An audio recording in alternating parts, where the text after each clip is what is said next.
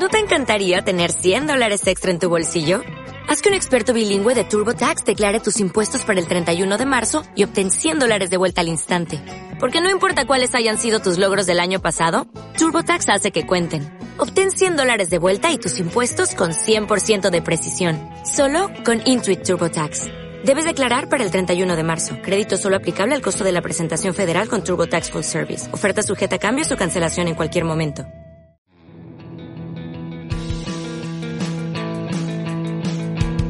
Hay muy pocas cosas en el mundo por las que tienes que pagar y que a la larga te acaban haciendo más rico. Viajar es una de ellas y dependiendo cómo sea la forma de moverte en esos viajes, la recompensa es mayor. Para todo siempre hay una primera vez, hasta para dar la vuelta al mundo en moto.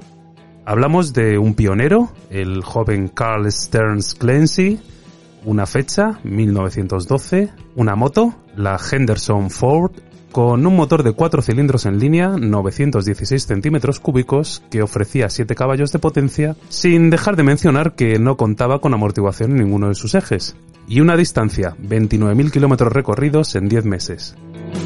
Todos estos datos quedarán marcados para la posteridad como la primera vez que se circunnavegó el mundo a lomos de una motocicleta y que quedaría plasmada en su libro El vagabundo de la gasolina.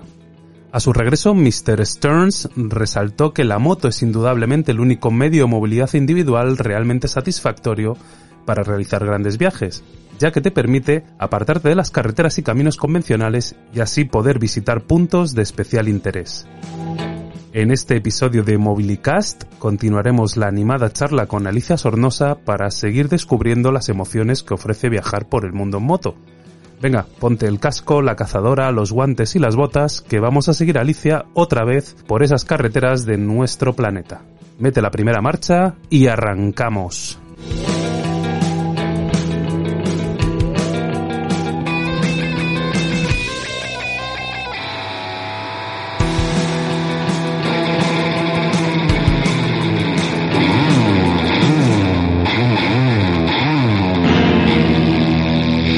Mobilicast, el primer podcast en español de coches, motos y movilidad.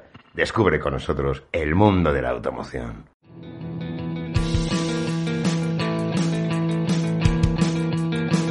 Hola, ¿qué tal estáis? Os habla Rubén Pérez. Sed bienvenidos a un nuevo episodio de el podcast sobre movilidad en el que tratamos de ofreceros las mejores soluciones a los interrogantes que nos genera este apasionante mundo de la automoción.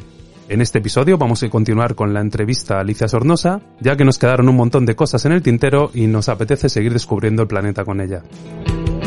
Bienvenida de nuevo, Alicia. Hola, Rubén. Antes de comenzar a abordar estos temas que os tenemos preparados para hoy, queremos recordaros los diferentes canales y vías de contacto que tenéis a vuestra disposición para mantenernos conectados.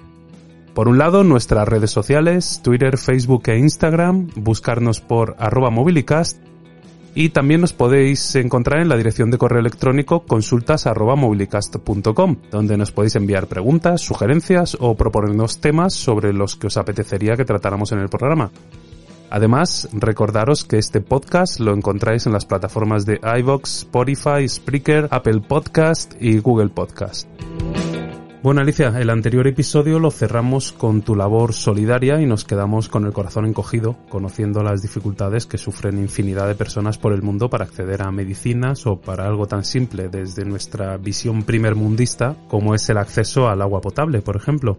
Aprovechamos desde aquí para haceros un llamamiento y que colaboréis en la medida de vuestras posibilidades con las fundaciones y ONGs que trabajan sobre el terreno para tratar de paliar estas necesidades. Bueno, dicho esto, si te parece Alicia, vamos a retomar la entrevista con asuntos mucho más mundanos.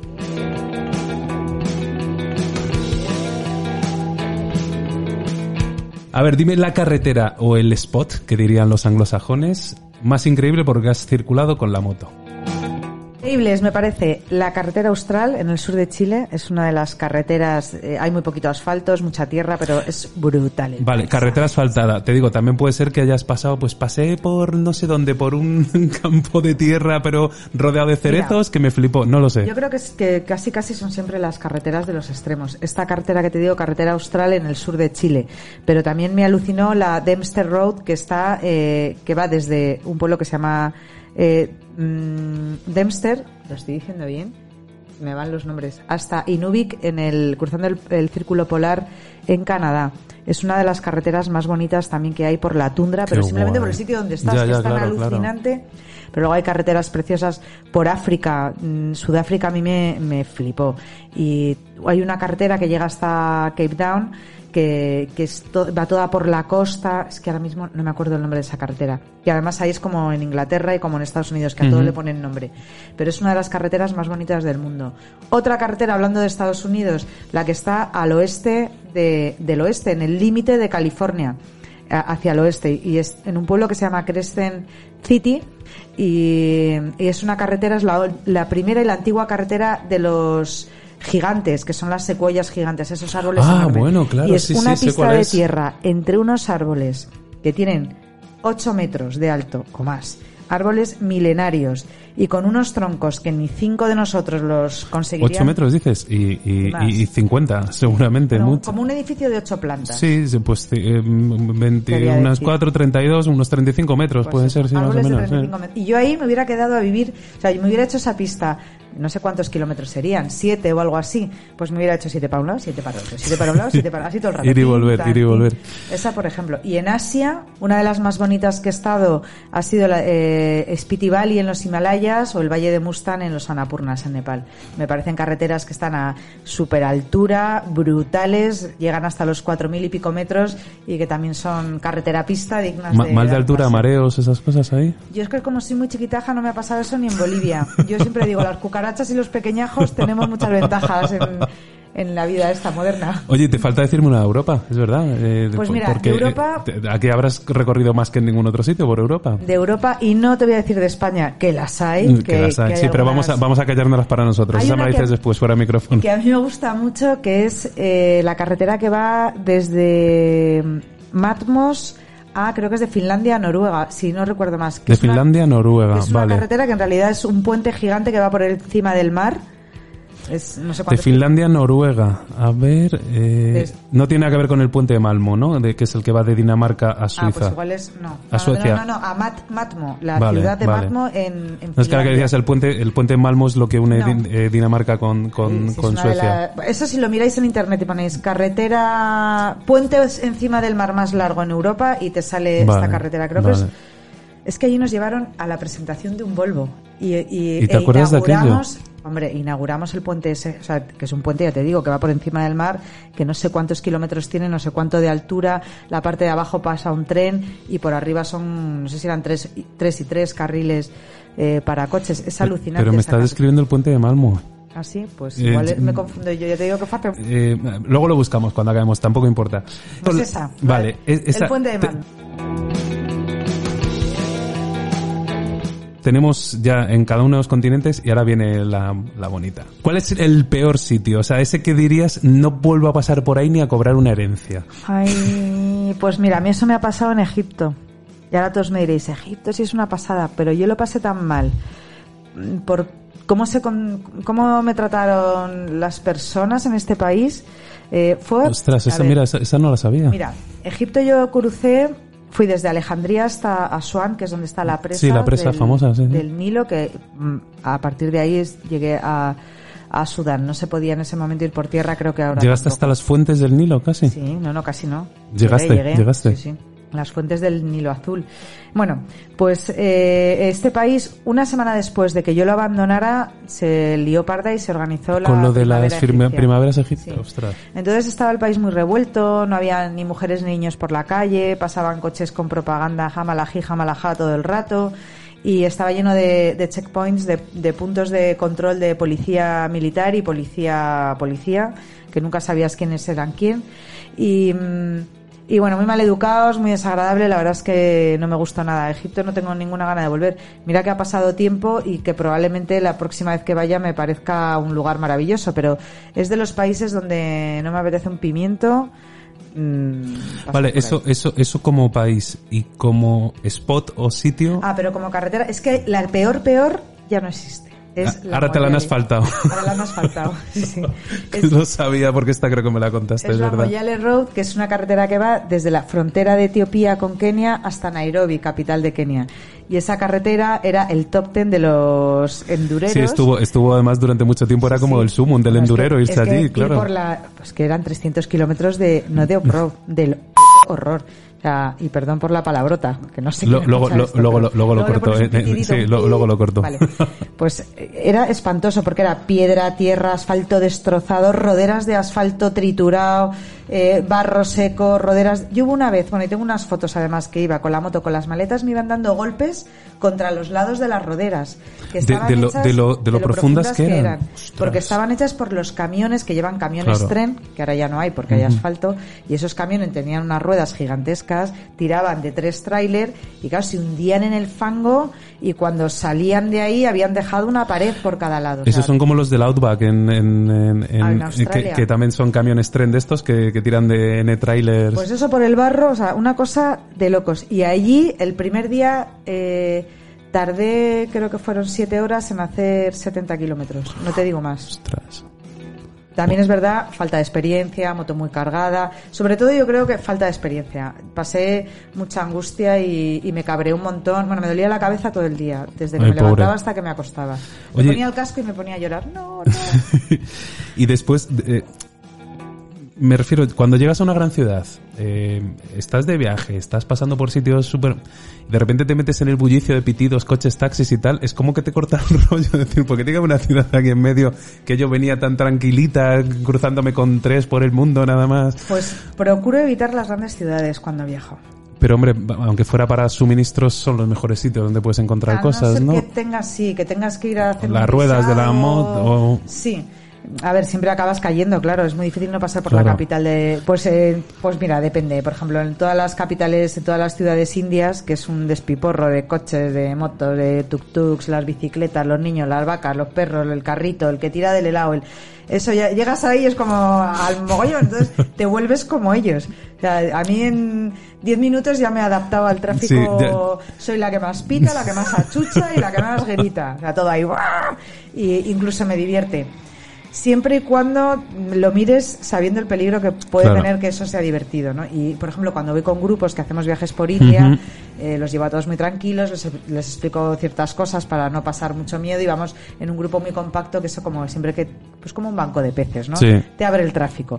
Pero sí, bueno, flipas, dices, Dios mío, quiero irme de la ciudad, pues eso, voy a por los neumáticos y me largo de aquí. Por favor, que me den, que me den tierra, ¿sabes? Para salir de aquí.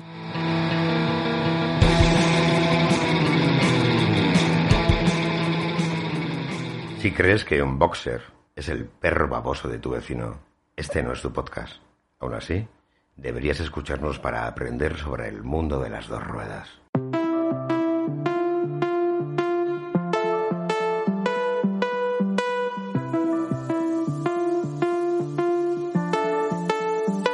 Vamos a hablar de fronteras, que ahí te- tienes unas cuantas anécdotas en las fronteras. Eh, Ay, qué sitios. Esto lo sé porque me, me lo has contado, más o menos lo tenía en mente, pero cruzar una frontera no es llegar, te levantas una barrerita de esas y enseñas el DNI. Que la gente sepa, quien vaya a hacer un viaje largo, que cruzar una frontera se arme de paciencia, ¿no? Es lo primero que me dijiste. Sí, son los sitios donde más tiempo se pierde de todo el mundo, en las fronteras. Raro el país en el que entras, dejas la moto, te vas a la zona de pasaportes, te sellan la salida, coges los papeles de la moto, te vas a la zona de importación temporal, te sellan todos los papeles, pagas lo que tengas que pagar, vuelves a la moto, te revisan toda la moto y te largas. Esto, eh, cuando es rápido, son dos horas, mínimo. Cuando es rápido son dos horas. Claro, entre que llegas, te revisan, te miran, te hacen el papel. Luego, mm, claro, no es- a ver, en Europa no hay fronteras. Por ejemplo, en Sudamérica, eh, bueno, en Centroamérica hay fronteras de hasta nueve horas. Yo una la pasé en seis y amigos que la habían pasado antes y que me decían, me dijeron que había tenido mucha suerte porque lo normal era nueve. O sea, que te estás ahí todo el día en la frontera. Pero es que estás todo el día que estás viendo que no hacen nada en muchas. Pero eso te iba a decir, ¿esa cola se forma por la cantidad de vehículos que quieren pasar o porque son tan pachorras? Pues depende. En las fronteras, por ejemplo, en la frontera de, de Marruecos con Mauritania este año se montó un pollo de mucha gente. Primero porque hay mucho tráfico de personas Sí. de Mauritania a, a Marruecos. Entonces hay camiones con gente, autobuses y tardan. Si viene un autobús con 50 personas, les tienen que sellar. Ah, bueno, y uno tienen por que revisar el- a los 50 y Claro, no sé qué entonces tal. es- tú intentas colarte, voy sola, Claro. voy sola. A veces cuela, valga la redundancia, a veces no. Y, y te estás ahí mucho tiempo. Las que son, a ver, ¿qué te estaba diciendo? Las Funcionarios pachorras, sí. Sí, por ejemplo, frontera de Etiopía con Kenia. No había, no había nadie, que éramos cuatro gatos.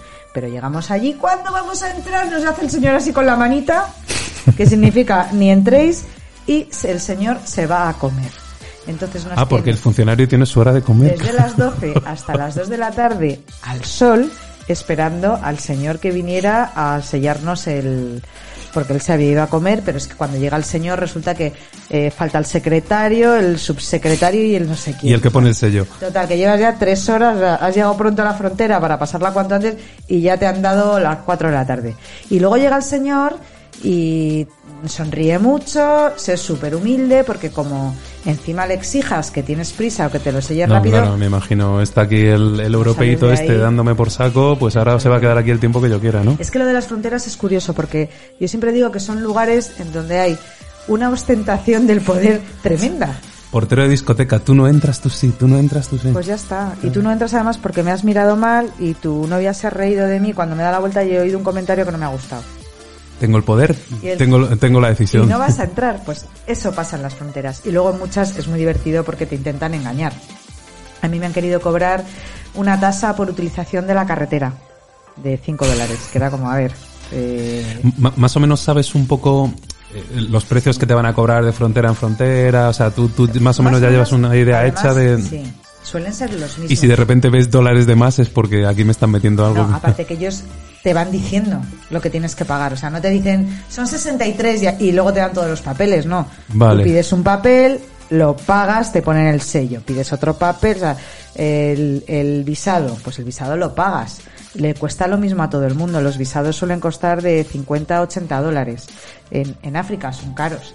Eh, que además hay, sitios que dices, bueno, en Malawi, ¿cómo me van a cobrar 60 dólares o 70 dólares? He llegado a pagar de visados. Es como un poco que morro, ¿no? Bueno, es una de las vías de ingreso que tienen y ya está. Eh, sabes que eso cuesta eso y luego la importación del vehículo pues va desde los eh, 60 hasta los 150 euros más o menos y luego ellos te cobran lo que les parece. ¿Utilización de carretera o, o el sol de mi país? Ah, y, cinco, y cinco dólares de utilización de carretera. Y yo, esto ya, importación temporal, ya lo he pagado. No, pero es un seguro. Digo, pues es que ya no me queda más dinero, porque he mirado en internet, en el gobierno, no sé qué, y lo mejor que puedes hacer es decir, bueno, no te preocupes, que tengo el nombre del cónsul, que es amigo mío, le voy a llamar, y ya te digo yo que te dicen, no, no, bueno, Esta invitamos nosotros Pasa. a las carreteras. pero sí, eh, tasas por utilización de la carretera, tasas de la gasolina por adelantado, eh, una serie de servicios muy guay.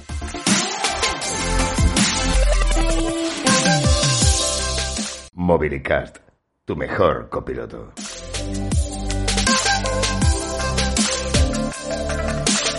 Se me acaba de ocurrir una duda. ¿Con el seguro de la moto no tienes problema en ningún país del mundo? ¿Estás asegurada o tienes que también hacer pequeños cambios? Mira, esta, esta no la tenía escrita y me, me acaba de dar... O sea, ¿te, te vale el mismo seguro en Malawi que, No. que en Japón? Claro, es... Los seguros que llevamos los europeos, en este caso los españoles, eh, te sirve para todos los países que están adscritos al seguro, que son los países europeos Sí. Schengen. Vale, cuando tú vas, por ejemplo, con Marruecos hay un acuerdo que ellos sí con la carta verde es el seguro Te que, permiten. que más te vale que no te pase nada, porque igual tardan, pero bueno, eh, tienes también seguro. Pero cuando pasas de ahí, eh, lo que se suele hacer es sacar un seguro en la frontera que en muchos países tampoco hace falta. En Centroamérica te obligan, pero es para que te cuestan 20 pavos, pero te lo hacen para sacarte pasta, porque como bien me dijo una española que me encontré en un coche en la frontera de Guatemala, me dice, oye, hay que sacarse el seguro, que está todo puesto de... Me dice, a ver, aquí nadie lleva seguro en este país, porque nadie tiene dinero para asegurar nada. Claro. Si tú te das un golpe contra un tío y él no tiene seguro, por más seguro que lleves tú, o sea, a ti ya te han jodido, la moto lo vas a pagar. Entonces, si él no lleva seguro, a ti no te van a pagar nada. Por lo tanto, ¿te sirve de algo? Pues si el seguro es muy barato, lo sacas y si no tienes prisa, no te apetece, no lo sacas. Si tienes un accidente contra alguien, Claro, vas o, a tener o que que puedas pagar- atropellar a alguien sin claro, querer. si tú o- atropellas claro. a alguien o matas un animal o te das un golpe contra alguien, lo vas a tener que pagar tú. Claro. Lo que a ti te ocurra, tú has tenido un accidente y te has destrozado el codo, eso lo que tienes que hacer es coger un seguro de viaje. No, eso sí, claro. Un seguro de viaje que cubra el- los vehículos a motor. Que hay seguros de viaje que no te cubren. Sí, que solo para si vas en avión y ya está, poco Entonces, más, claro. sí, hay seguros de viaje. Yo uso siempre de una marca que es. ¿Puedes decirla? ¿Te patrocinan? Bueno, sí. Pues dila. Son los seguros que yo utilizo para el viaje son de IATI, que es una aseguradora especializada en viajes y en viajes de aventura. O sea, tanto me aseguran a mí que voy en moto, como a uno que va en bici, como uno que va a hacer snowboard, Perfecto. o como uno que hace paracaidismo, porque te ha- hay un hay una póliza de un seguro que es para deportes de riesgo y tú estás dentro de reportes de riesgo. Aún así, no es un seguro a terceros. Ojo, es un seguro para ti. Claro. Si tú le rompes el coche, el carro, el no sé qué, eh, atropellas un burro, te las apañas con ese señor que las vas a tener que pagar. Pero no te lo van a pagar los seguros porque el otro no lo tiene. Claro. Entonces, hay, por ejemplo, en México sí que te obligan a sacarte un seguro, pero que es obligatorio y lo tiene que llevar todo el mundo. Y luego en Centroamérica yo no me lo sacaría nunca. Y luego, por ejemplo, creo que en, en Perú también es obligatorio. Es que te lo, te lo dan cuando haces la importación Vale, del vehículo. vale. O sea que tampoco tiene mucho misterio. Y en Estados Unidos es otra historia que es jodida lo de sacarte un seguro Sí. allí. Pero, Sí. pero no, yo pensaba que había convenios también con el tema europeo y cosas así. No, estoy confundido. En Estados Unidos, que yo sepa, el seguro de tu vehículo no te... De hecho, bueno, no en Estados cubre. Unidos hay mucha gente que va sin seguro también. Bueno, seamos yo, sinceros. Yo la vuelta al mundo me la hice sin seguro de ni médico, ni, o sea, no tenía ni idea. Yo, yo tenía un seguro privado, pensaba que me cubría y cuando volví me dijeron Sanitas que- Kuala Lumpur. Sí, sí. Cuando volví me dijeron, no, no, si el seguro privado solo te cubre los tres primeros meses de viaje fuera de tu país. Digo, ya, pero Claro. a mí me lo han estado cobrando todos los meses. Pues no sirve para nada. Ostras. Y Estados Unidos me lo hice sin seguro. Que me llega a pasar algo y ahí Bueno, igual ya sí me sabes, meten en la cárcel. sí, aunque te, un dedito te tengas que, escayolar, ¿sabes? O Y sea, cuando me he hecho seguro en Estados Unidos, que eh, si llevas una moto de alquiler no pasa nada porque te lo hacen Claro, ellos, está- pero cuando vas con tu propio vehículo es una historia. Y la última vez yo conseguí que un amigo mío americano me diera, diera de alta mi vehículo como suyo y a mí como segundo conductor. Y entonces ya estaba cubierto mi vehículo. O sea que si no, Pero si fuera si de no, eso es increíble. Te cuesta mil dólares.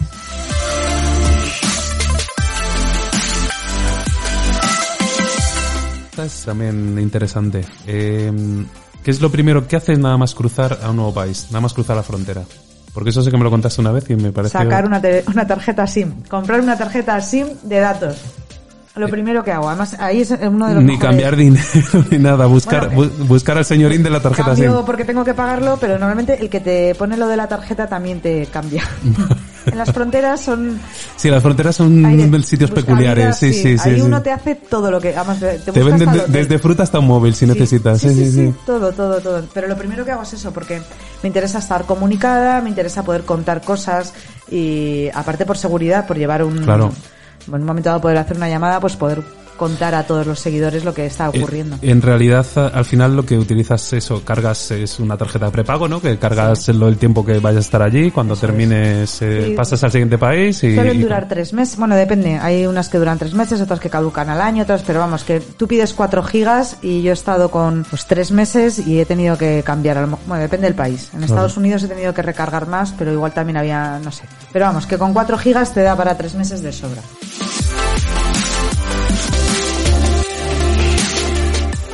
Si para ti una horquilla solo es un artilugio para el pelo, este no es tu podcast.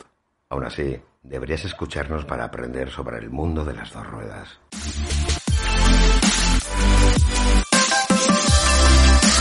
Ahora vamos con, con el tema comida, que es lo más raro que has comido nunca de viaje. Yo te cuento las mías si quieres. Venga, en. Bolivia, eh, eh, hormigas e insectos fritos. Eso es así eso es- como lo más raro, que tampoco es muy raro, que mucha gente ha comido Sí, insectos yo fritos, lo, he- ¿sabes? lo he comido en, en Costa Pero Rica es- y en México. Pero seguramente has tenido que comer alguna... Gusanos. Pues he comido, bueno, he comido gusano en, en México, los gusanos de marey Sí. en taco, que estaban muy ricos, los chapulines, las hormigas estas en Costa Rica, la hormiga culona. la hormiga culona, Es sí, como comer cacahuetes, casi, o sea, y además está muy rico. He comido, bueno, he comido em, cocodrilo, carne de cocodrilo, Ah, mira. que es como pollo, muy parecido, muy, muy parecido al pollo, a las ancas de rana. Ujú. Pues muy parecido a eso. He comido caballo, Ah, la carne de caballo, Mongolia, bueno, sí, carne de caballo, sí. que también está muy rica. Bueno, es que yo si está rico, Lo como todo. Ay, no me estoy acordando, pero seguro que hay algo ¿Y al- algo que te diera mucho asquete? ¿Te acuerdas de algo de...? Eh, pues la leche agria de Sí, bueno, es- Mongolia. es la- esa es la parte de la bebida. Sí. Te- te- te iba a decir que eligieras- que me dio- Sí, te voy a contar una Venga. cosa que me dio. Que me dio... A ver, a mí el huevo duro... me- No, no es de tus favoritos? no, si está frío, a ver, si está recién hecho así, Sí. templado, sí, pero ya frío de varios días o frío de la nevera es algo que me parece desagradable, la clara, la yema, o sea, una cosa de... Bueno, pues en China me invitaron a comer huevos de los 100 años. ¿Qué, qué es esto? Bueno, pues son unos huevos de pato, 100 años. o sea, un huevo más grande, que los meten para cocerlos, los meten en cal viva y los tienen una Ah, semana eh, metidos en cal. Se llaman de los 100 años porque tardan un montón en, en cocerse. Se cuecen en esta cal y cuando los sacan, por algo químico, que no sé exactamente por qué, pero tendrá que ver con el calcio, la cal y todo eso, la yema que nosotros vemos blanca, que es como transparente blanca, pues en estos huevos se queda transparente negra. Y la yema, en vez de quedarse amarilla, se queda verde como los huevos Los de las he visto, ensaladas. negros y verdes, sí, sí, Pues los he visto. Entonces te lo dan con un poquito de sésamo y una salsita así por encima. Y a mí ya el huevo duro frío, ya te he dicho que no me hace mucha gracia. Encima este era más grande que un huevo de gallina y negro y verde.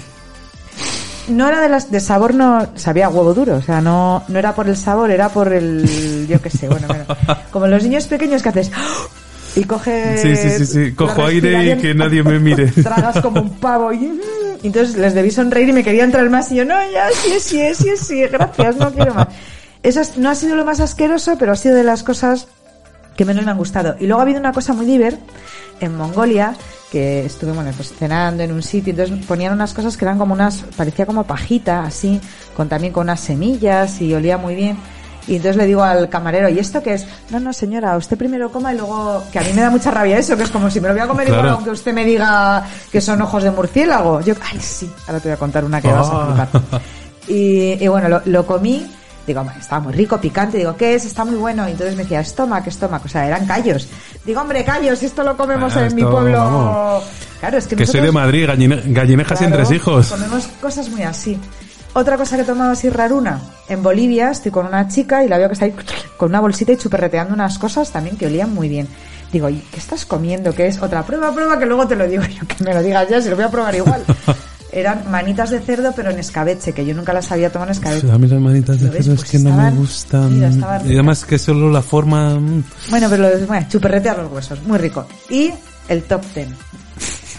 En Japón.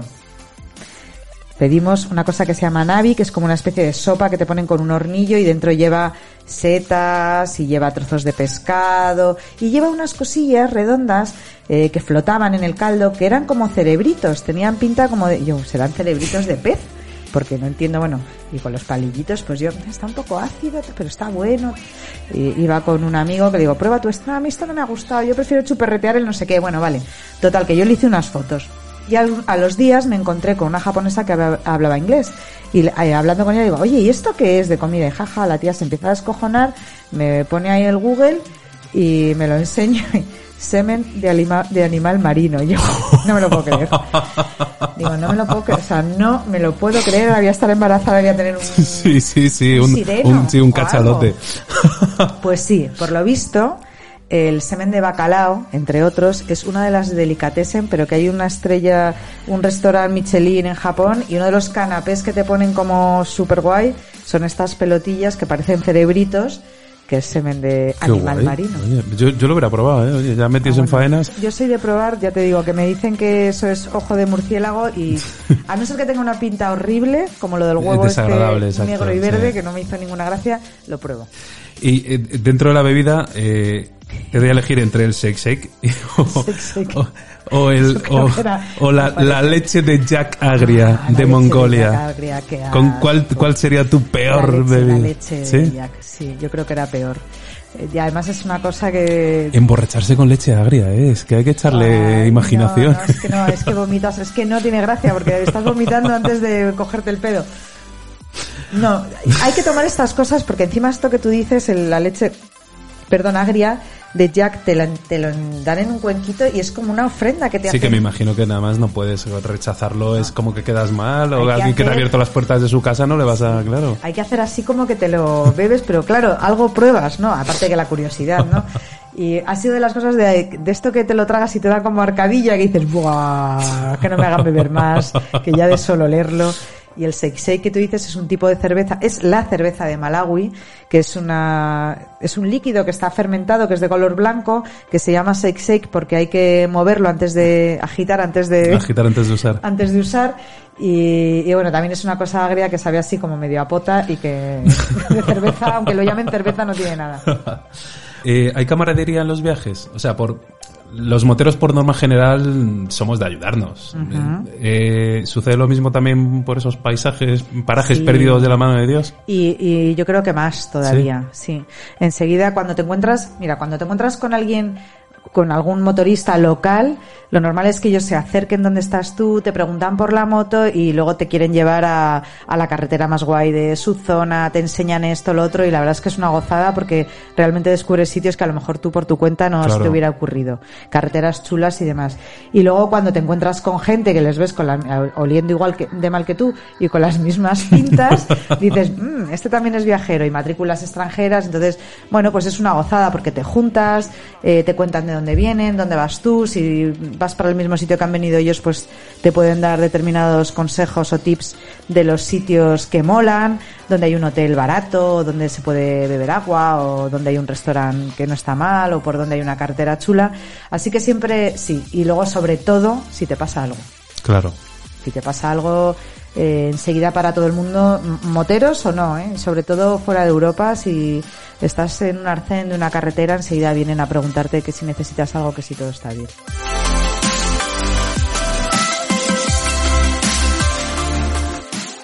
Mobilicast, el podcast que te hará el viaje más ameno.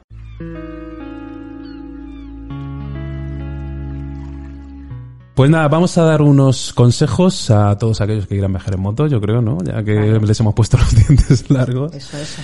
Y, y oye, tampoco hay que hace falta, me refiero, el el- el- el- el límite de la ruta la ponen ellos, eh, ya puede ser los Montes Universales o Ulan Bator, el reino Ulan Bator, donde ellos quieran En llegar. realidad, lo, lo importante es estar viajando. Claro. Eh, ¿De dónde sales y a dónde vas? Exacto. Eh, bueno, es, es guay, sí, pero es secundario. o sea que no- Yo creo además que, a ver, que cualquiera me puede decir, tío, pues es que no lo has hecho a caballo y es mejor.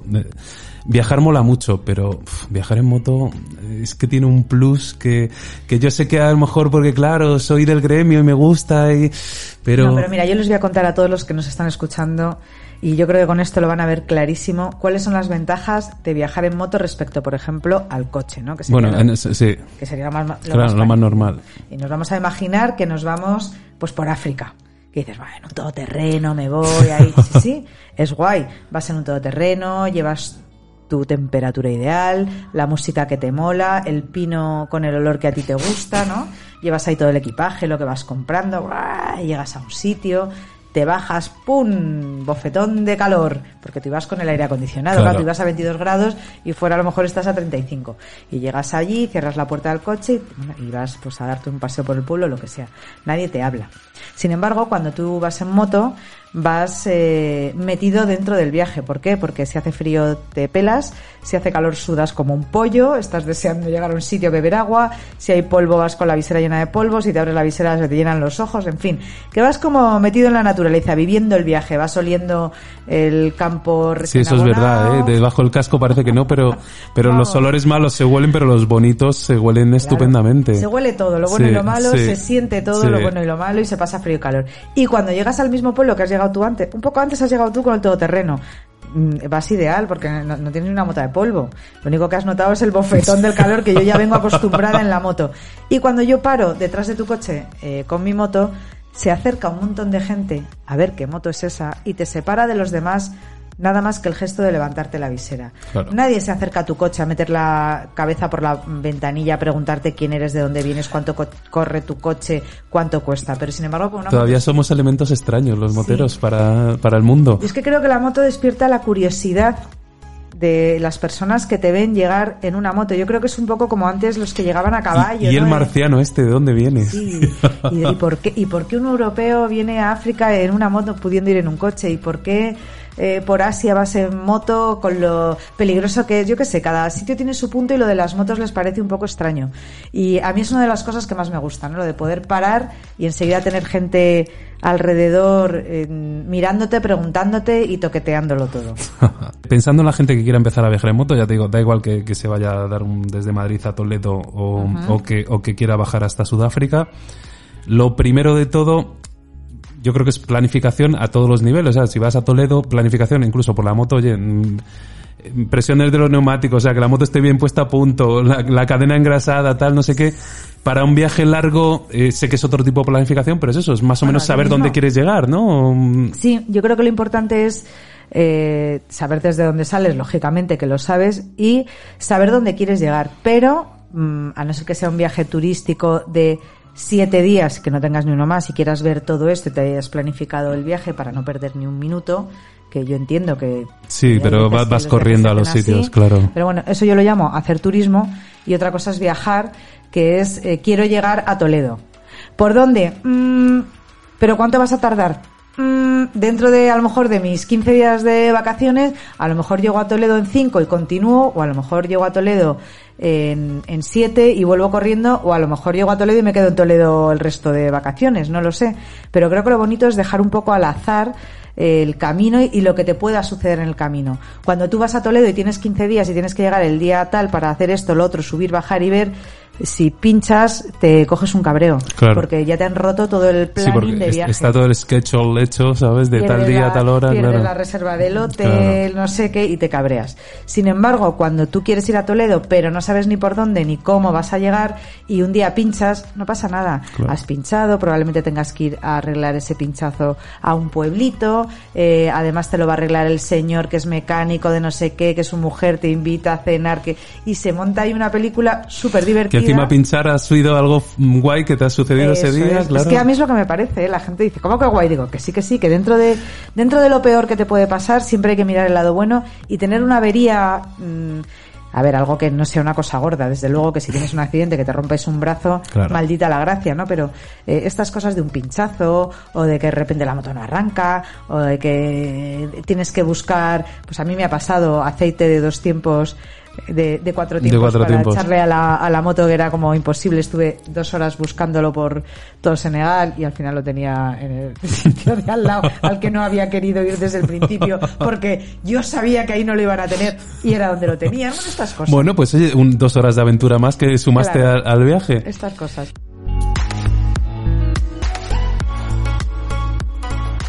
Pilotar una moto es la cosa más excitante que se puede hacer con la ropa puesta. Kevin Swans, campeón mundial de motociclismo en 1993.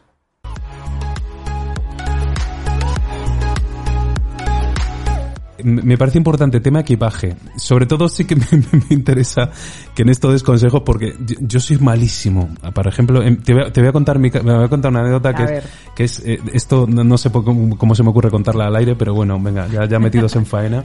Aquí donde, donde me ves al señorito se le ocurre que tiene, mm, hace 20 años seguramente, tiene pocos días, eh, Estábamos en la agencia de trabajo en verano hasta arriba, había campañas que presentar en septiembre. Total, que, que me acuerdo que la directora general en aquel momento me dice, mm, tío, os vais a ir de vacaciones o tú y tu equipo en, octubre o noviembre. O sea, como diciendo, eh, lo, siento, pero es verdad, ¿sabes?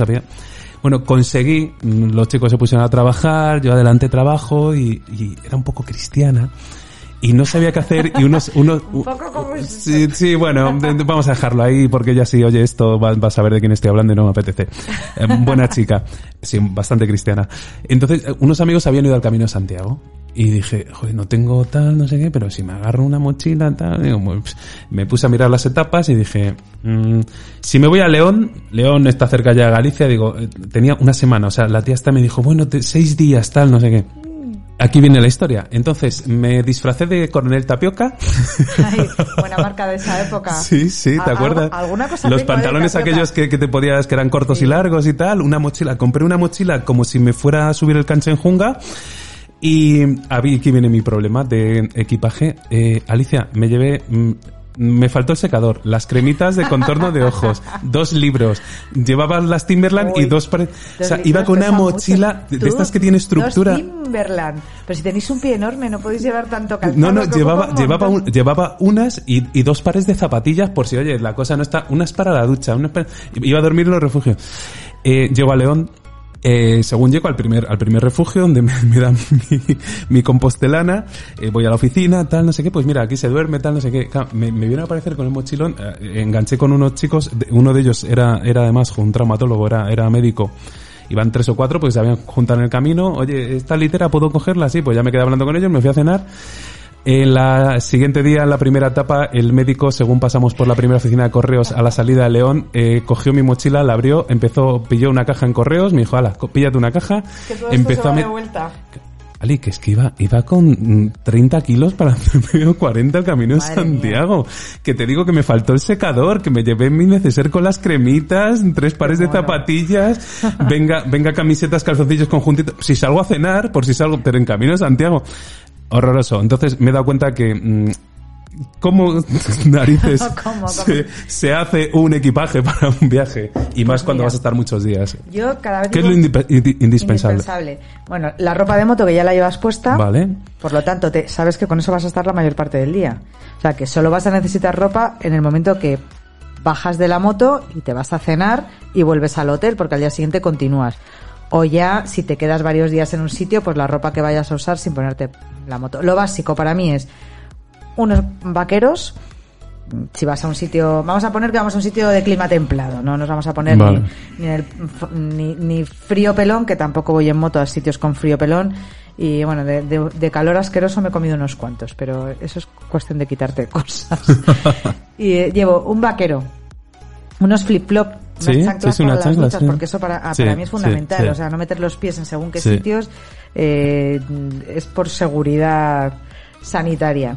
Una, unas zapatillas, unas zapatillas de estas que son medio deportivas, medio de trekking, que te sirven igual Mm. para subir una montaña que para darte un paseo por una ciudad. Te quitas la bota de la moto y te pones esa zapatilla o la chancleta. Esto de calzado no hace falta que lleves nada más.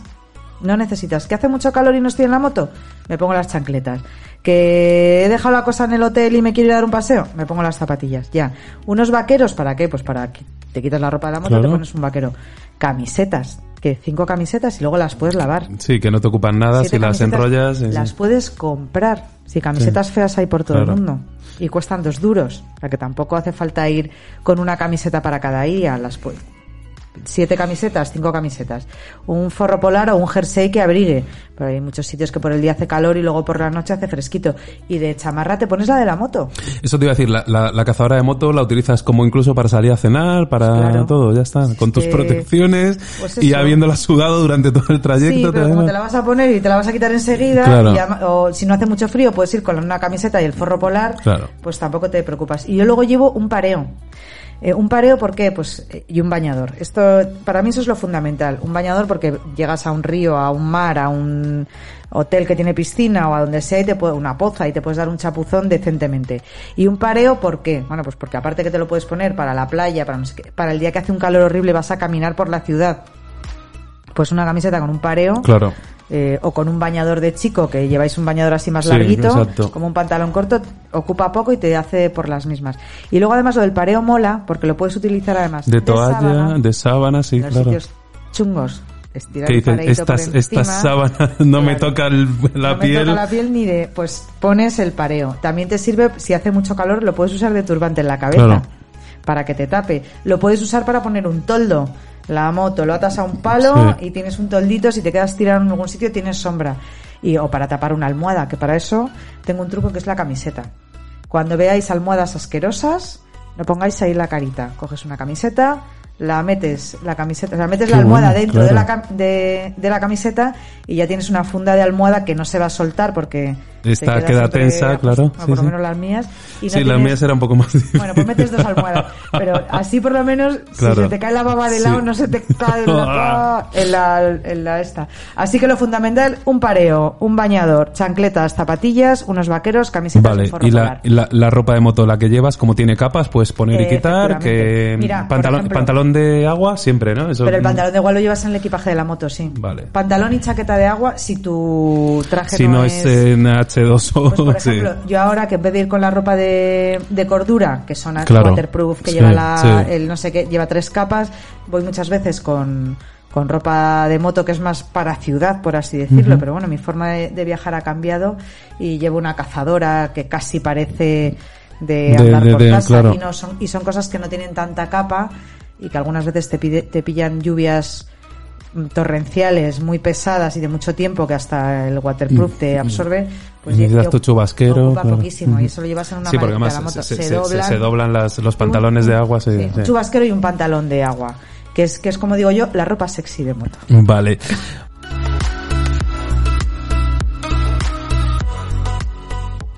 Si escuchas relación de compresión y te acuerdas de aquella pareja que no te dejaba respirar, este no es tu podcast. Aún así, deberías escucharnos para aprender sobre el mundo de las dos ruedas.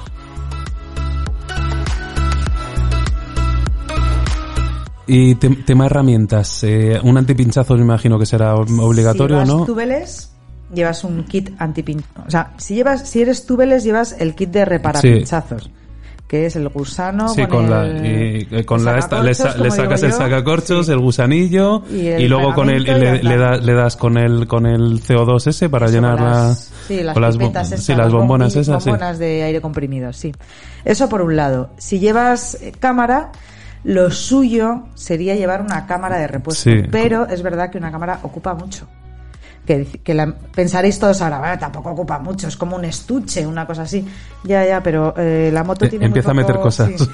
Eso es algo de lo que pesa y ocupa. Entonces, yo, eh, ah, desde que viajo con la Ducati, que no es túbeles, puedes o echar spray de baba Vale, el que también Antes, sí te- te- para que por lo que lleva menos la exacto. y por lo menos algo hará. Espumas también valen, antipinchazos por si pinchas con cámara. Y, y si no, siempre piensa y sobre todo cuanto más eh, poco desarrollado sea el país, siempre hay sitios donde arreglan tanto eh, cubiertas como cámaras. Sí, además cualquier país que con que tengan bicicletas esa- reparar un pinchazo son capaces de hacerlo Y- por muy y- pobre que y sea el país, ¿no? Imaginaros en África, incluso en Marruecos, que es lo más moderno de África, o por lo menos de esta parte de África, eh, lo cómo van los camiones y los autocares, los autobuses y todos los coches, cómo llevan los neumáticos, es que los llevan pelados. Claro. Y hay un montón de sitios en las carreteras que te vulcanizan, o sea, lo de la vulcanización. Sí, que eso era típico de aquí en los años Claro, 70, pues sí, sí. Esto en Marruecos sigue existiendo y en Sudamérica también. Y en México, en Norteamérica también. Vulcanizados, Manolo. Vulcanizados, sí, sí. Yo cuando veo lo del vulcanizado, que antes me lo sabía en un montón de, en Asia también hay un montón, en un montón de idiomas, y allí te arreglan el neumático. O sea que tampoco hay que... Vale. eh, Esas cosas, y lo de encontrar gasolina, que todo el mundo se ataca con la gasolina, es mucho más fácil de lo que parece. Eh, eso te iba a decir, con, con el tema de herramientas, ¿llevas Ah, algo básico? Sí. Llevo las herramientas que van con la moto. ¿En serio? No, no, Más nada. unas bridas Bueno, eso te iba a decir, la- la- se nos olvida las bridas. Las bridas y la cinta americana es cinta fundamental americana para cualquier haber, motero. Efectivamente, Sí. siempre, sí o sí, porque yo he llegado a arreglar, mira, una vez pinchamos en, en Etiopía, pinchó una de las, íbamos dos motos, pues pinchó una, eh, no había manera de encontrar, bueno, nos arreglaron el pinchazo con tan mala suerte que eso hay que tener mucho cuidado, los desmontables que utilizan para sacar la, Te- te la joden la cámara suelen ser de camión, que son los que pinchan. Sí, sí, habitualmente lo Entonces, que- claro, mm, y no tienen cuidado. Y nosotros nos arreglaron un pinchazo y cuando metieron el neumático lo rajaron. Y nos dimos cuenta ya unos kilómetros más para allá porque la moto empezó a ir mal. Bueno, tuvimos que coger bridas y con las bridas a través de eh, rodeando el neumático y la llanta apretarlas todo lo que Para que no podíamos. se saliera, claro, porque se claro. estaban haciendo rajas en el perfil del neumático. Ostras. Entonces, claro, por ahí se iba a acabar saliendo la cámara y entonces iban a, pin- Claro, iba a claro. pinchar. Entonces, para que no se rajara más el neumático, pues con bridas. ¿Y qué pasó? Que no había manera de encontrar un neumático de esa medida. porque nuestras motos llevan unos, unas eh, medidas de neumático que no son ni las de coche ni de las motos chinas, que son las que suelen Sí, que son las que suelen tener en estos sitios, es verdad. entonces era complicado y nos querían vender una rueda trasera que era más pequeña, pero que a lo mejor hubiéramos podido meter hasta encontrar un sitio como 200 euros. Y bueno, nos dio la risa. Al final la conseguimos traer una de España. Pero eso es lo peor que te puede pasar, que se te rompa el neumático. Por eso es muy importante cuando vas a hacer un viaje largo, largo de, de 9.000, de 8.000 kilómetros, en adelante, mirar el nivel, o sea, el nivel de, de gas, de desgaste de tus neumáticos. Y si, y si no están nuevos, más te vale quitarlos, guardarlos para cuando vuelvas y poner unos nuevos. Neumático nuevo, no hay pinchazos. Los, los neumáticos empiezan a pinchar o a rajar cuando ya llevan De media vida para adelante, Sí, sí. como unos 8.000, a partir de los 8.000 kilómetros eh, en una moto. 8.000 kilómetros utilizando la moto todos los días. A ver, que ahora todo el mundo, "Ah, pues los míos tienen. No, tú estás utilizando la moto en España. Los de mi moto duran 7.000, ¿eh? O sea que... Bueno, pues- de- 7.000 para cambiarlos, me refiero, que están ya... Sí, sí, sí, hombre, claro, son... Eso es que no usas Pirelli, que son muy buenos. Mm, Claro, mira, es verdad, no uso, es- yo, yo, yo uso Michelin, es verdad. Eh, nos tendremos que cambiar. Pues eso es lo que hay que tener en cuenta. Y, y las llaves, te digo, las, eh, las herramientas de la moto, ¿por qué no llevas más cosas? Bueno, primero porque no se utilizan si al más. final te vienen tres herramientas tristes peladas Pero es en que, una ¿qué moto. te va a pasar? Que pinches un neumático, que se te rompa un cable o Sí. que se te afloje un... Sí. Y eso, esas herramientas son las que vienen con la moto. Tú con Sí, que están, están que el ingeniero pensó que esto es lo básico para que puedan arreglar Claro, cualquier se cosa. me ha movido el retrovisor, pues tienes la llavecita del retrovisor. Se me ha caído, pues tienes la llavecita del... Eso suele venir con la moto y si no, pues echas un, un repaso y te llevas una llave inglesa pequeñita o una de carraca que no sé qué. Claro. Pero vamos, que yo he hecho Es viajes Peso, es añadir peso. ¿no? cargada de herramientas que A, no he utilizado y han vuelto a España oxidadas y destrozadas y echadas a perder. Piezas de repuesto he llevado en la moto que dices, bueno, ¿y dónde te van a montar la junta de la trócola que llevas en esa, en, en esa caja? Que esto es por si te pegas un Claro. guantazo y entonces una piedra le da al no sé qué y Al tienes la cárter y te mala revientas y se te raja la tapa, la, la tapa del cárter y el no sé qué, y ya, ya ya. Entonces, mm, al principio pasas mucho miedo y quieres llevarlo de todo y luego Lo de que me pasó a mí en el Camino de Santiago, digo, que me voy a encontrar? Me toquen dos libros, 100 años de soledad y, no, y, te los dice cuál episodios es, ni una nacionales. página, Así- seguro. Nada, nada. Nada.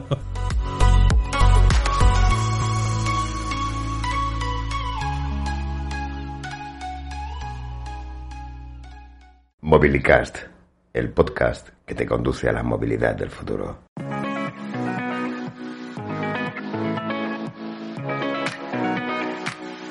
Tengo una pregunta, esta es de un amigo, eh, y que está muy bien, además me hace mucha gracia. Dice, "Ali- Alicia sabe más de mecánica que todos nosotros juntos, ¿no? Desmonta y monta una moto con los ojos cerrados. Que va, que va. Defiéndase, señorita. Nada, no tiene ninguna razón. ¿No? Sé de mecánico Pues él, él está convencido de que debes saber de mecánica, vamos. Bueno, ya ver, yo sé de mecánica lo que sé, ni mucha ni poca. O sea, yo sé cómo funciona un motor, sé dónde están los pistones, sé cómo trabaja una caja de cambio, eh, sabría cambiar Pero los... si la moto no arranca de repente, ¿sabes lo que le está pasando? Bueno, si la moto no arranca, como, como me ha pasado muchas veces, eh, lo primero que miro es si el sensor de la pata de cabra está... Se ha desconectado. Sí, Y si la batería está mandando corriente al motor de arranque. Efectivamente. Vale. Luego, si la batería, bueno, primero si la batería va bien, después me ha pasado en Estados Unidos la moto... De repente se me apagaba y yo, ¿pero qué le pasa a esta moto? Y ya me paro, digo, ¿qué le puede pasar a mi moto? A mi maravillosa Ducati Scrambler que de repente se queda como sin fuerza y se me para.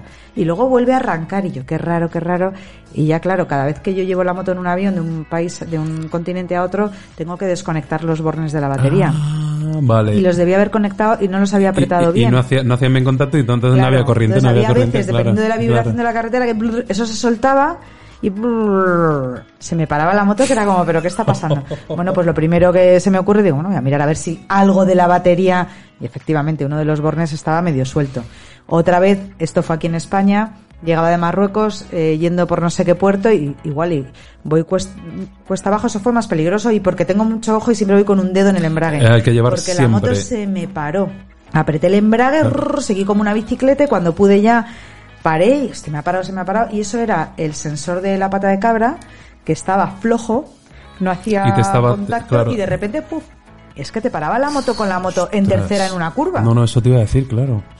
Eh, queridos niños y niñas, eh, que lo sepáis, eh, lo ha dicho Alicia, llevar el dedo en el, eh, un dedo por lo menos en el embrague, o sea, esto no es coña, esto es, eh, os debéis acostumbrar, el que conduzca un scooter por la ciudad, mm, le da un poco igual, No, no tiene embrague. pero el que tenga una moto con marchas, acostumbrados a llevar mínimo un dedo, siempre habla del embrague. Con las dos tiempos, cuando gripaban, eran más, eh, los que tenemos la vieja escuela de, la- de las dos tiempos, que era más fácil de que griparan, eh, ya te acostumbrabas a llevar, porque si no, en cuanto el pistón, ¿sabes? O, o el, o el volando. segmento, Ujú.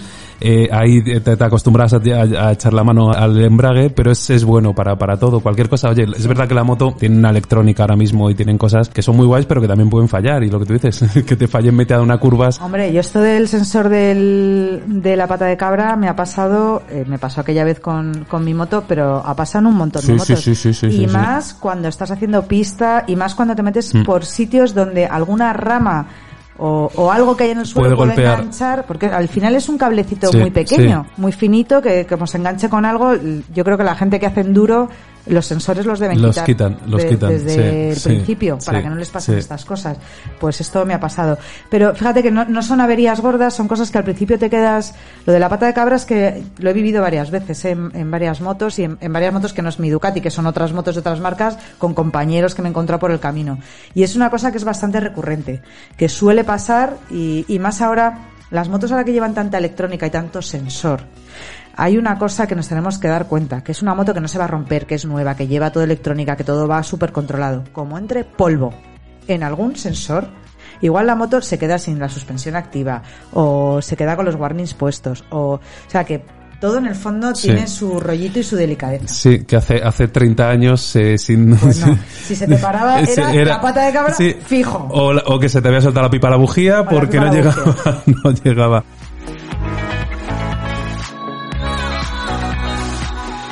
Para viajes largos, eh, básico un GPS, me imagino. Y llevar marcados los tracks que vas a hacer diarios, o, bueno, no. o no, a tirar por donde. Pero vamos, el GPS sí, para, para, para saber dónde estás en el mundo más o menos en ese momento, Llevo ¿no? un maravilloso GPS que me mete en unos líos muy bonitos.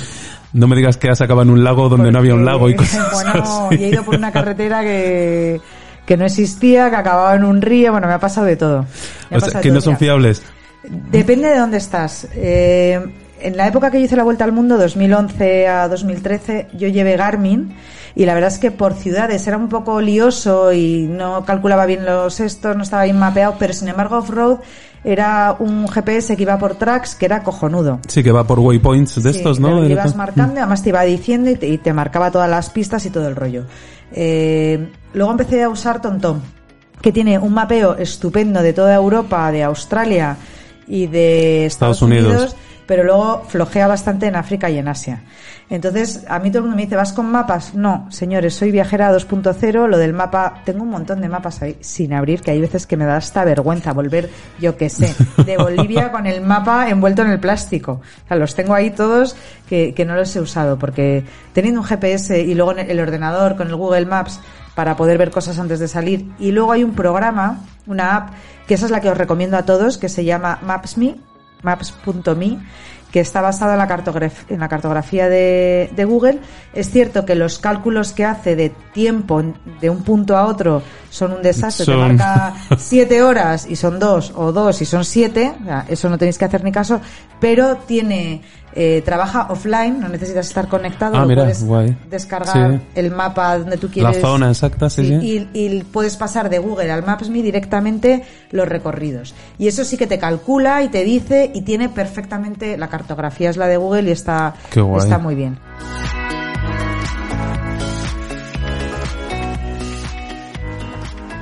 La distancia más corta entre dos puntos es la línea recta, pero si le añades curvas, la haces más divertida.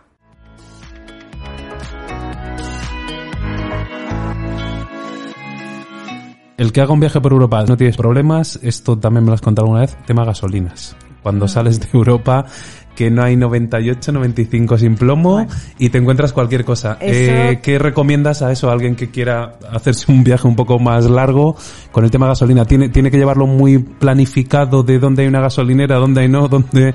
A ver, con las gasolineras, bueno, lo primero, las motos funcionan con todo tipo de gasolina.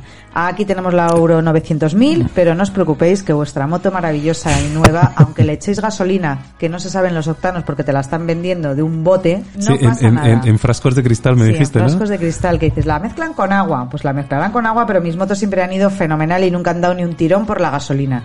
Es más, es más limpia la gasolina que te ponen de un bote de cristal que la estás viendo que la gasolina que, por ejemplo, puedes utilizar de un depósito en Estados Unidos que tenga muchísimos años y aunque la gasolina que le hayan echado encima sea nueva, Sí, cuando queda absorbes poca, partículas, eh, claro. cuando queda poca esto se revuelve Claro. y te echan toda la roña de 40 años atrás. Así que ojo con las gasolineras y con eso de decir que qué miedo, qué miedo, que lo tanaje, que si la de 95, que si nada.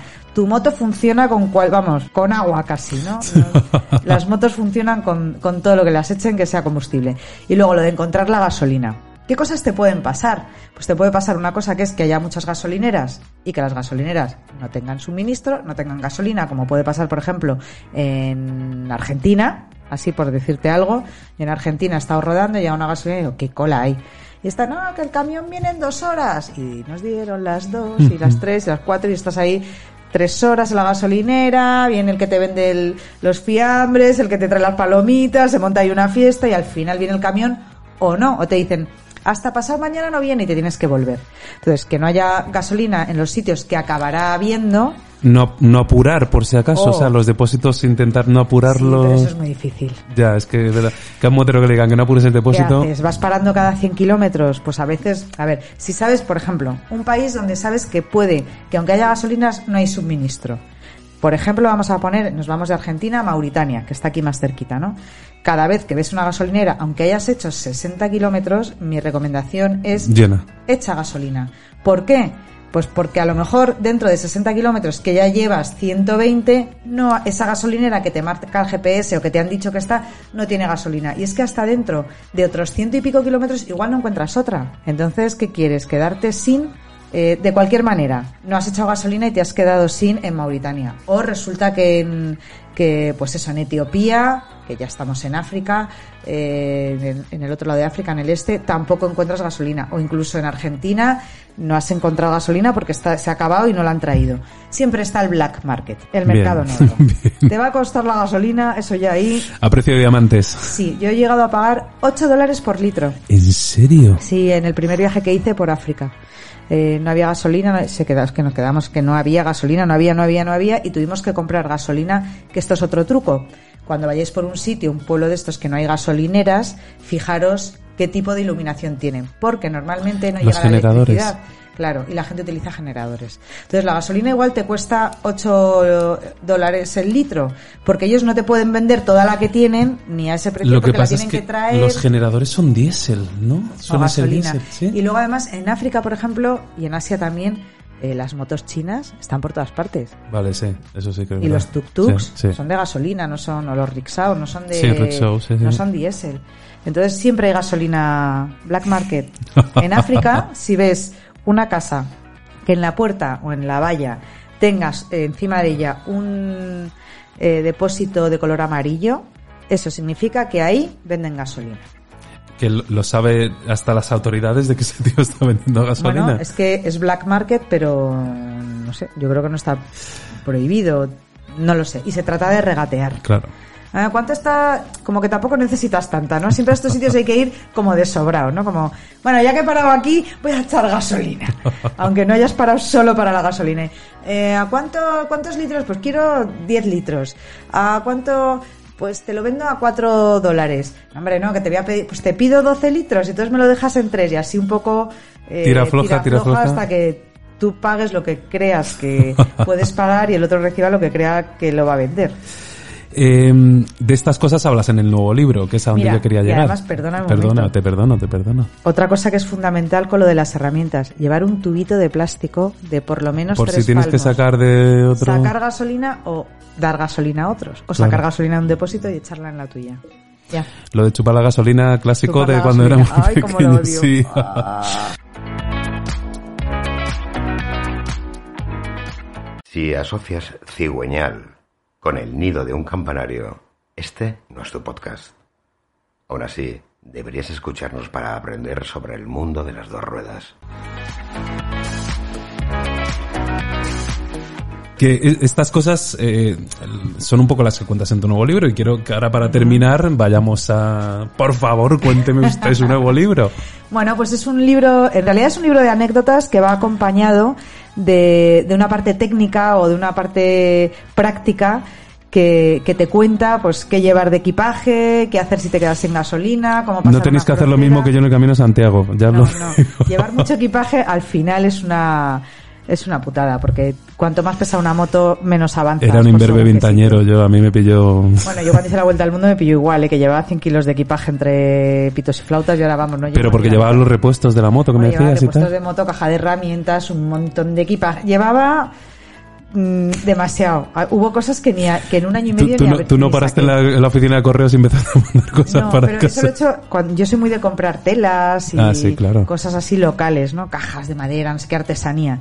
Entonces muchas veces cuando hago viajes largos lo que hago es meterlo en una caja, mandarlo a España, que normalmente llego yo antes que la caja que he mandado. Tú ríete, pero yo lo del Camino de Santiago desde el, el primer pueblo de pasado pasado León de lo que metí en las cajas, yo llegué a Madrid cinco días después y tardó como, es Correos España, o sea, me refiero, llegaron mis cosas, mis libros, mis cremas. Eh. Con libros, ¿cómo es eso? Señores, libro electrónico. Pero, oye, que te estoy hablando hace 20 años que no había libro electrónico, que ahora ah, pues sí. Sé, ahora no me pilla. Un libro más finito. Bueno, pues los episodios nacionales y 100 años de soledad. ¿Y te los leíste? Ni, no. Vamos, ni, ni Dije, hombre, voy a, nada, nada. Era, era eso, uno, que me vio me dijo, solo te falta ya si te hubieras traído Peregrino Santiago del, del del, sieso este, del soso, ¿cómo se llama? Los pilares de la tierra, que es otro Los pilares de la tierra. Eso para calzar mesas es el mejor libro que hay. para llegar a las estanterías de arriba. Bueno, cuéntame de tu libro, que es lo que quiero bueno, saber. Pues eh, mi libro. Como la gente siempre me hace muchas preguntas y todo el mundo me está preguntando que cómo hacen para contar el viaje, para preparar un viaje, que cómo he conseguido irme, que todas estas preguntas que tienen que ver con lo del viaje y todo esto. Y y bueno, siempre intento contestar a todo el mundo, pero al final es un follón, me hace perder mucho tiempo porque me desconcentra de lo que hago. Bueno, que, que digo, pues voy a escribir un libro contando todo lo que me pregunta todo el mundo y además, ya te digo, apoyándolo, que es lo divertido de, del libro, porque el libro es de cómo preparar un viaje, hay un montón. Pero este lo bonito que tiene es que cada vez que estás en un capítulo de, por ejemplo, los seguros de viaje, y yo te cuento em, eh, que, es, mejor llevar seguro, para cuánto tiempo, ta, ta, ta, ta, y al final te cuento una anécdota o dos o tres. ¿Qué te ha pasado justo? ¿Qué ha pasado? Pues por llevar seguro, por no llevarlo y cómo han sucedido las cosas. Y luego además he tenido la suerte que ha habido grandes viajeros que han hablado conmigo y me han contado sus anécdotas y me las han regalado para que las pongan en el ah, libro. Qué guay. Entonces hay un, hay alguna, un montón, no, hay algunas historias eh, pues de cosas de medicamentos, de paso de fronteras, de, enfermedades, de ligar, de estas cosas que me han contado otros viajeros y que las he contado yo eh, a modo de anécdota en el libro. ¿Se liga mucho de viaje, por cierto? ¿Cuándo vas sola? Se liga bastante poco. Bastante poco. Sí, a mí me gustaría ligar más. Se liga poco porque en realidad estás de paso por los sitios y es muy difícil que un día que llegues ligues nada. Es verdad que ha habido algún viaje que he estado más tiempo en un sitio pero vamos, te digo, de todos los viajes que he hecho, habré ligado dos veces. Bien, entonces el capítulo de ligar mm, podéis pasarlo por, alto. Los que vayáis de viaje para ligar. Mm. Es una mera anécdota. Hombre, si vas de viaje en un grupo organizado. A ver, los grupos que yo organizo, la gente. Ha habido parejitas, ¿eh? ¿Ah, sí? Que siguen. Después de años, siguen juntas. Y, te han, y le han puesto, le han puesto tu nombre a una hija. sí, claro. No, no, pero es verdad que hay parejas que siguen. El último viaje que hice a Marruecos que además fue un viaje súper... Bueno, siempre son viajes muy divertidos porque los que nos juntamos para hacer estas cosas lo pasamos bomba. Y surgió el amor ahí entre, entre dos. Ella ella de, de, aquí de Madrid, el de Málaga, y siguen saliendo después de dos años. y siguen juntos, sí, sí. Oye, pues fue, mira. fue muy bonito. Además fue un flechazo desde pues, primer día se enamoraron. Ya sabéis, solteros, los viajes de Alicia... Y solteras. y solteros y solteras. Los viajes de Alicia son mejor que... Sobre todo solteras, que solteros tengo un montón, chicas. Apuntaros. Apuntaros, chicas.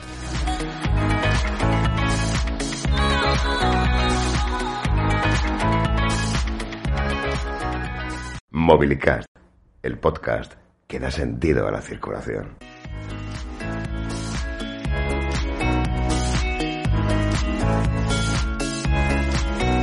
eso, eh, vo- volvemos al libro. Anécdotas, tal, no sé qué, no sé cuántos. Y, por ejemplo, cuentas también sobre, por lo que hemos hablado ahora un poco, qué herramientas, tal, o Sí. no te metes en tanto follón. Sí, sí, sí. Cuento todo.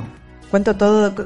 A ver, eh, es una especie de guía para eh, arrancar de una vez y organizar tu viaje, para quitarte esos Bien, miedos que bien. tienes. Pues es que no sé qué llevarme de equipaje, es que cuántas herramientas tengo que llevar y qué me pasa si me quedo tirado no sé dónde Claro. y cómo paso una frontera, pero qué papeles me van a pedir y cómo transporto la moto y cómo encuentro una caja y cómo un montón de cosas con trucos. O sea, hay trucos hasta de cómo arreglar una cremallera cuando estás en medio de la nada. Con, con eh, si jabón. dices, Con jabón, sí señor. ¡Ey! Eso Es- es. de abuela, esta es de abuela. No, lo que te iba a preguntar también de, de esto que se me había olvidado eh, de antes, y, y por si está en el libro y, y te, y te vale, ¿llevas alguna cosa rollo supervivencia? O sea, un pedernal para poder hacer fuego, donde... No, no, no es coña, es que alguien también me lo comentó. Ah, mechero Sí, sé sí, que sí, no- pero, no pero, pero te compras algún kit de esos de supervivencia con un Llevo. pedernal, con un... Bueno, ya no lo llevo porque me lo robaron el año pasado en Estados Unidos, que nos robaron una maleta entera y voló de ahí todo lo de camping. Pero sí es verdad que llevo, no sé si es piedra de pedernal, pero vamos, es una especie, parece una llave. Sí, claro. esas como de, de- goma, con un palito y, frotas. Es, es- sí, es y como, el clásico, pues, era el pedernal pero moderno que no es pedernal. Yo Ya, se lo llevo cuando llevo el equipamiento de camping, cuando voy a países que sé que voy a poder acampar, aparte de mecheros y todo eso, pues llevo eso porque lo lle- porque no ocupa nada y va ahí con el Oye, se nos ha olvidado, saco de dormir imprescindible. Por no meterte en las camas como sean, No, como no, tú no, dices y tal. dormir Que no ocupa mucho al si final. vas a hacer camping. Si no, si tienes pasta o tienes poderío en ese momento para ir de hoteles, aunque no sean la maravilla, llevas un pareo, acuérdate. Vale, el pareo, vale. O sea que. Te y también hay unos sacos que ocupan muy poquito, pero claro, en moto todo lo que es Sí, volumen es que es meter, meter peso al final, claro. Y, y volumen, Y volumen, porque sí, al sí. final un saco tampoco pesa mucho, pero mm, ocupa. Entonces hay unos sacos que venden en muchas tiendas que son unos sacos de algodón o de seda y son súper pequeños, se llaman sacos sábana. Es que es como dos puños juntos, Claro. es lo que ocupan, nada, y no pesan nada.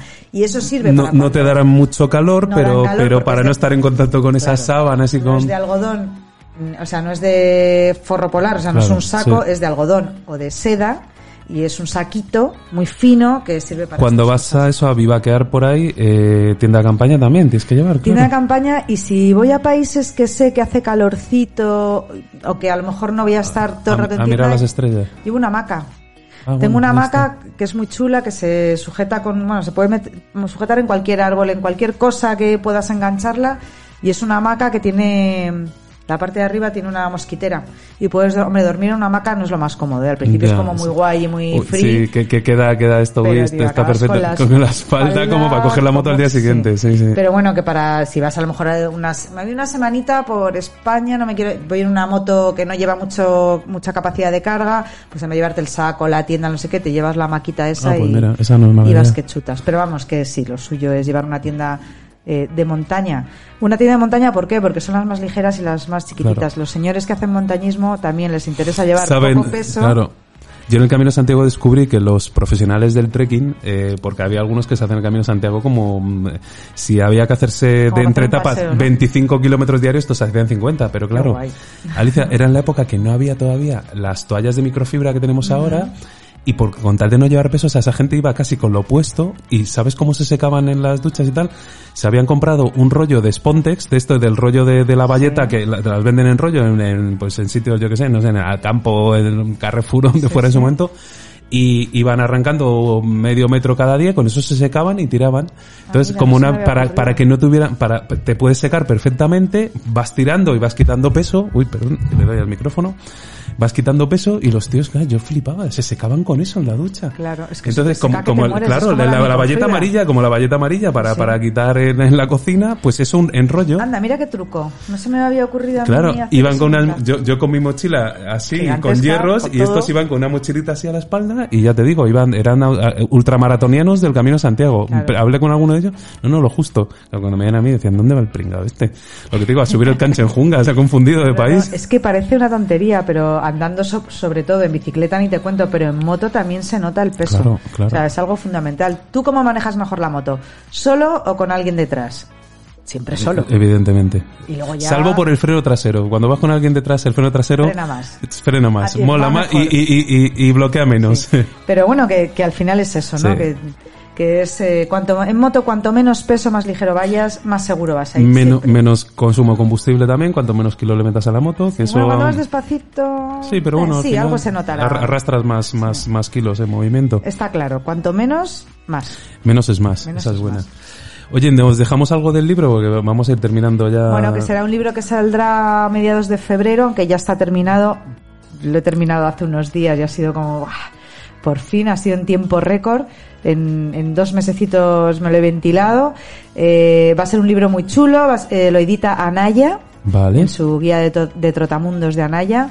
Y, y bueno, espero que el COVID me deje hacer una buena gira por toda Hombre, España. habrá presentando- presentación, claro, sí, claro. presentando y firmando el libro. Y aparte, además, este, eh, a diferencia de mi novela, mm, saldrá en digital también. Así que. Vale. Si piensas que la Panigale es la nueva pizza de tu italiano favorito, este no es tu podcast. Aún así, deberías escucharnos para aprender sobre el mundo de las dos ruedas. Por cierto, no quiero terminar el podcast sin una cosa. Eh... y me ha hecho mucha gracia, me y lo sabes. Pones Alicia Sornosa en Google y lo primero que te sale en el autobús relleno es A mi altura, sí, sí, claro. y los segundos sí tengo novio. Bueno, Sí. pero fíjate, a mí me gusta, me gusta. Es verdad, esto. Alicia Sonosa la primera es altura y la segunda novio. Sí, la segunda la pareja, tercera, sí, pareja, la, la tercera cuarta es YouTube y tal, y a donde yo quería llegar, la séptima es libro. O sea, la gente es muy cotilla, pero no le gusta leer. Si lo que mola es el libro. que el libro lo cuenta todo. ¿Qué, o qué le pasa a la gente con tu altura? Oye, yo la tengo aquí delante y tiene la altura perfecta. Quiero dejarlo claro. 1,55. Soy una tía pequeñaja. Y así flacucha. No, ahora no estoy en mi momento más macizo. Eh, soy pequeñaja, he ido con, he montado en una, la vuelta al mundo la hice en una F650 GS, chasis bajo, eso sí, pero os tengo que contar una cosa, chasis bajo con asiento normal es lo mismo que chasis normal con asiento bajo. O sea, eh, exactamente. Tenías que haber cogido bajo, bajo. Claro, bajo, bajo, entonces ya... en- y, y luego he llevado eh, la F700, que después de, Sí. de mi moto sacaron la 700 y BMW me la dejó para hacer el viaje de, de España a Japón, lo hice con esta moto y para rodar por Sudamérica la segunda vez también fui con una 700 y la verdad es que al principio da como mucho mieditis lo de no llegar bien al suelo, pero al final uno se acostumbra, saca culete y pone pie. Claro. Y, al final, al fin y al cabo, una moto lo que necesita para sujetarse en el suelo son tres puntos de apoyo y dos ya los tienes, que son las dos ruedas. Claro. Entonces, con que pongas la uñita del dedito gordo, te sirve. Eso está guay porque hay mucha gente que le da miedo ciertas motos por la altura y joder, tú te desenvuelves guay con cualquiera Bueno, casi al Todo final. de práctica.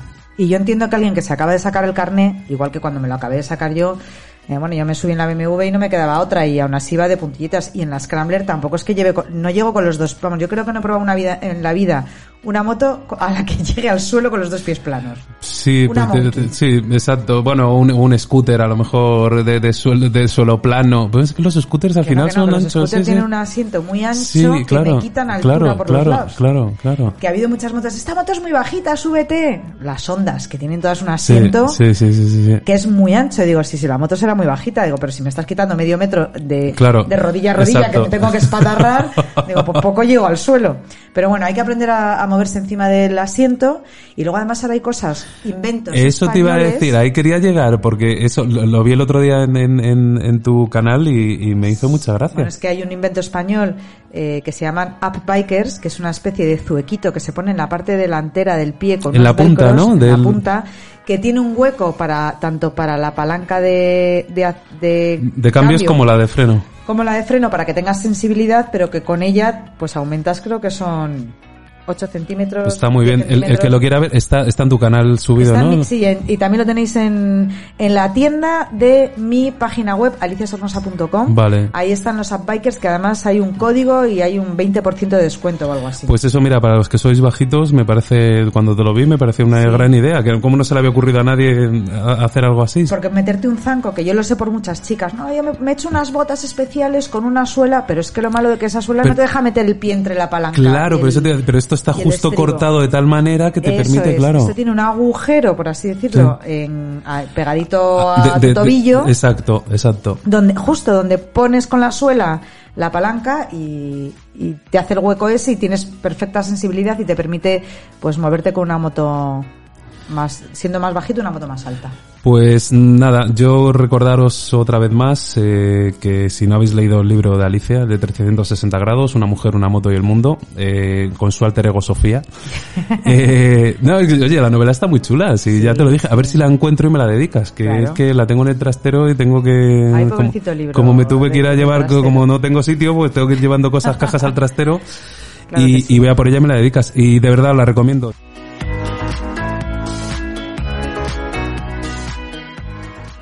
Mobilicast, el primer podcast en español de coches, motos y movilidad. Descubre con nosotros el mundo de la automoción.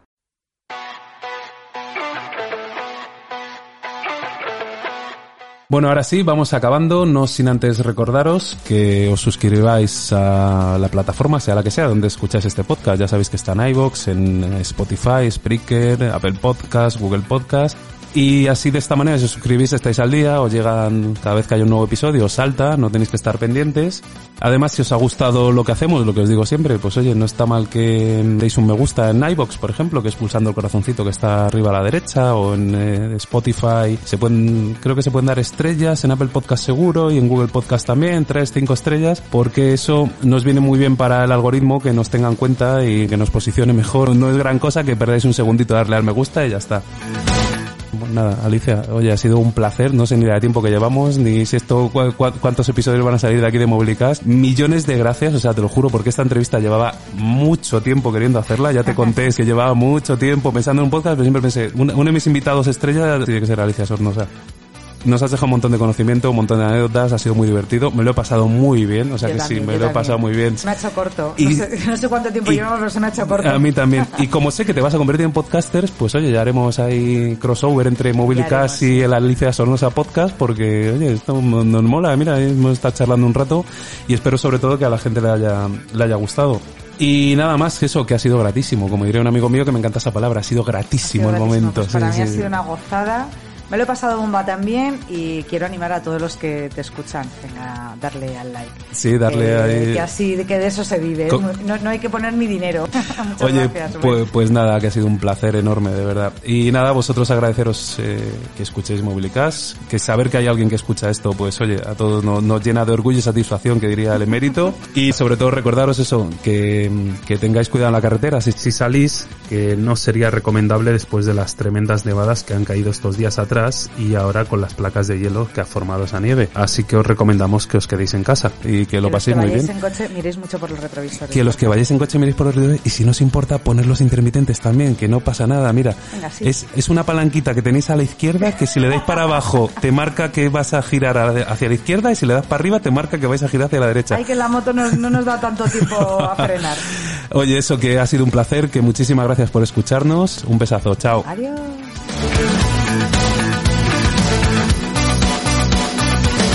Let's watch it burn. Yeah, we'll break or roll. There's no U-turn. Your lips are off like